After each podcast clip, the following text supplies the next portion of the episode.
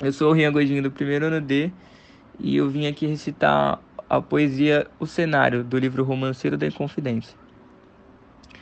Eis a estrada, eis a ponte, eis a montanha, sobre a qual se recorta a igreja branca. Eis o cavalo pela verde encosta.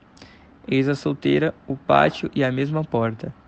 E a direção do olhar e o espaço antigo, para a forma do gesto e do vestido.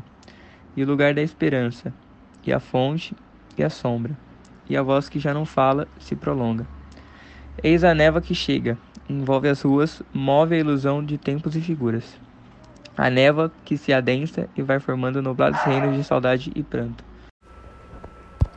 Oi, eu sou o Murilo do primeiro ano D e eu vou fazer a, a análise sobre a, a poesia O Cenário de Cecília, Cecília Meireles.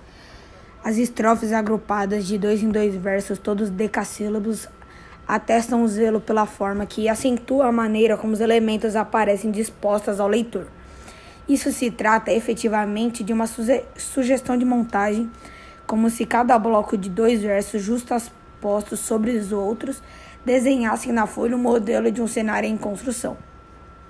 Os primeiros versos identificam um agrupamento de elementos que, dispostos em certa ordem, levam o leitor a visualizar um cenário que está sendo montado a partir da recolha de coisas diversas, tais como a estrada, a ponte, a montanha, a igreja branca e assim sucessivamente.